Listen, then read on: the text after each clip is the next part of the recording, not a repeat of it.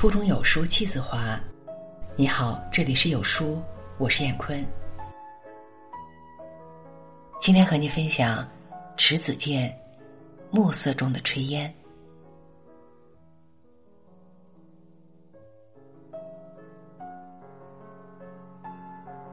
炊烟是房屋升起的云朵，是劈柴化成的幽魂。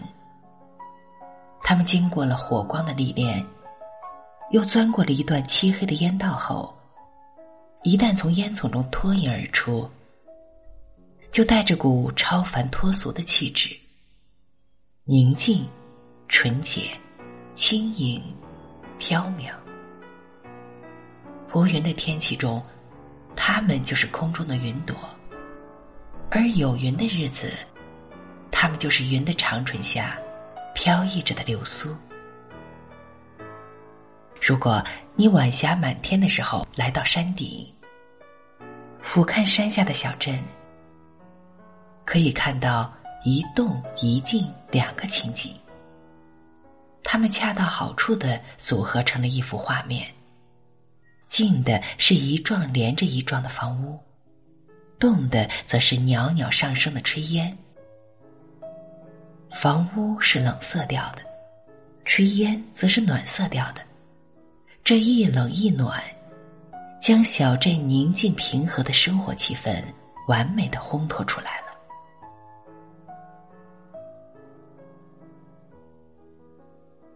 女人们喜欢在晚饭后串门。他们去谁家串门前，要习惯的看一眼这家烟囱冒出的炊烟。如果它格外的浓郁，说明人家的晚饭正忙在高潮，饭菜还没有上桌呢，就要晚一些过去。而如果那炊烟细若游丝，若有若无，说明饭已经吃完了。你这时候过去。人家才有空聊天。炊烟无形中充当了密探的角色。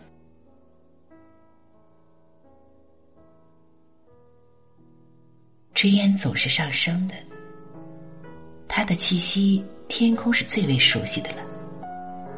这气息，常让我忆起一个与炊烟有关的老女人的命运。在北极村姥姥家居住的时候，我喜欢趴到东窗去望外面的风景。窗外是一片很大的菜园，种了很多的青菜和苞米。菜地的尽头是一排歪歪斜斜的柞木栅栏，那里种着牵牛花。牵牛花开的时候，那面陈旧暗淡的栅栏就仿佛披挂了彩带。看上去喜气洋洋的，在木栅栏的另一侧，是另一户人家的菜地。他家种植了大片大片的向日葵，从东窗还能看见他家的木克楞房屋。这座房屋的主人是个俄罗斯老太太，我们都叫她老毛子。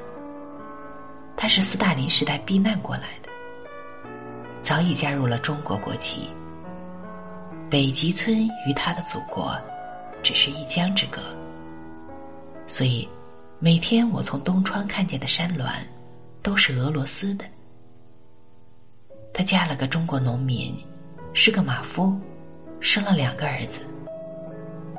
她的丈夫死后，两个儿子相继结了婚，一个到外地去了，另一个仍留在北极村。不过不跟他住在一起。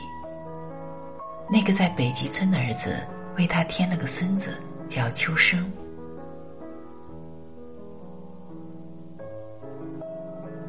秋生呆头呆脑的，他只知道像牛一样干活，见了人只是笑，不爱说话。就是偶尔跟人说话，也是说不连贯。秋生不像他的父母。很少登老毛子的门，他三天两头的就来看望他的奶奶。秋生一来就是干活，挑着桶去水井，一担一担的挑水，把大缸小缸都盛满水。再抡起斧子劈柴火，将它们码到柴垛上；要不是就握着扫帚扫院子，将屋前屋后都扫得干干净净的。所以我从东窗常能看见秋生的影子。老毛子那边再没别人去了。那时中苏关系比较紧张，苏联的巡逻机常常嗡嗡的叫着低空盘旋，我方的巡逻艇也常在黑龙江上徘徊。不过两国的百姓却是友好的。我们到江边洗衣服或是捕鱼，如果看见界河内侧的江面上有小船驶过，而那船头又站着人的话，他们就会和我们招手，我们也会和他们招手。那时村中的人很忌讳和他来往，他似乎也不喜欢和村中人交往，从不离开院门，只待在家里和菜园中。我到玉米地时，隔着栅栏，常能看见他在菜园劳作的身影。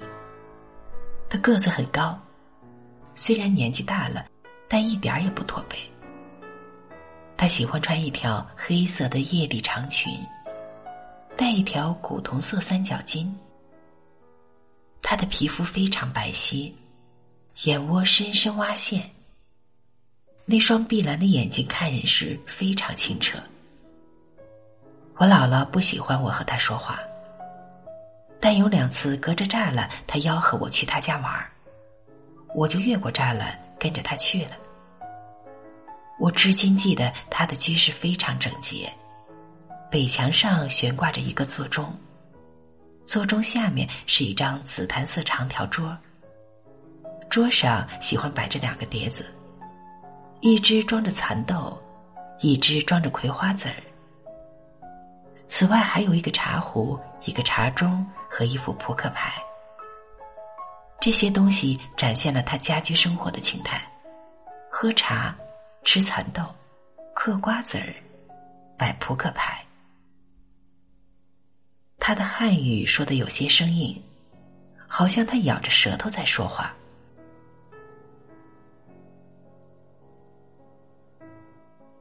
他把我领到家后。喜欢把我抱起，放在一把椅子上。我端端正正的坐着的时候，他就为我抓吃的去了。蚕豆、瓜子儿是最常吃的，有的时候也会有一块糖。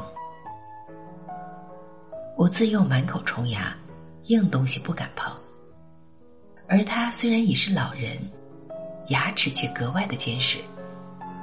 嚼起蚕豆有声有色的，非常轻松和惬意。与他熟了后，他就教我跳舞。他喜欢站在屋子中央，扬起胳膊，口中哼唱着什么，原地的旋转着。他旋转的时候，那条黑色的裙子就鼓胀起来了，有如一朵盛开的牵牛花。北极村的很多老太太都缠过足，走路扭扭摆摆的，且都是小碎步。而老毛子却是个大脚骗子，他走起路来又稳又快。我那时把他爱跳舞归结为他拥有一双自由的脚，并不知道一双脚的灵魂其实是在心上。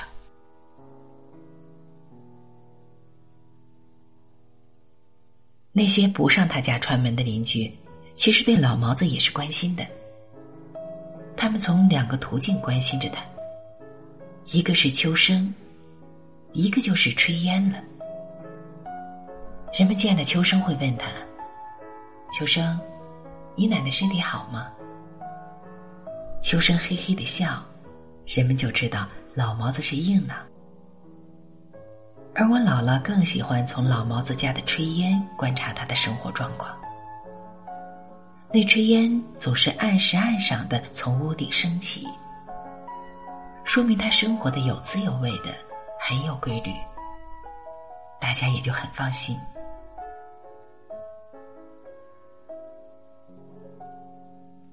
冬天到来的时候，原田就被白雪覆盖了。天冷，我就很少到老毛子家去玩了。玻璃窗上总是蒙着雪花，一派朦胧，所以也很少透过东窗去看那座木克隆房屋了。他家的炊烟几时升起，又几时落下，我们也就不知晓了。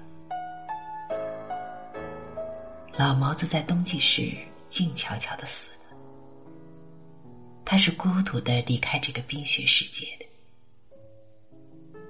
那几天秋生没过了，人们是通过他家的烟囱感觉他出了事儿的。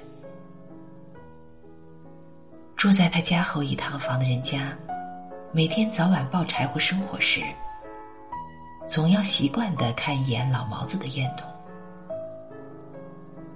结果他连续两天都没有发现那烟囱冒出一缕炊烟，知道老毛子大事不好了。于是喊来他的家人，进屋一看，老毛子果然已经僵直在炕上。从那以后，我再也没有在暮色苍茫的时分，看到过那幢房屋飘出炊烟。尽管村子里其他房屋的炊烟仍然妖娆的升起，但我总觉得最美的一缕。已经消失。好了，文章分享完了，愿你拥有美好的每一天，再见。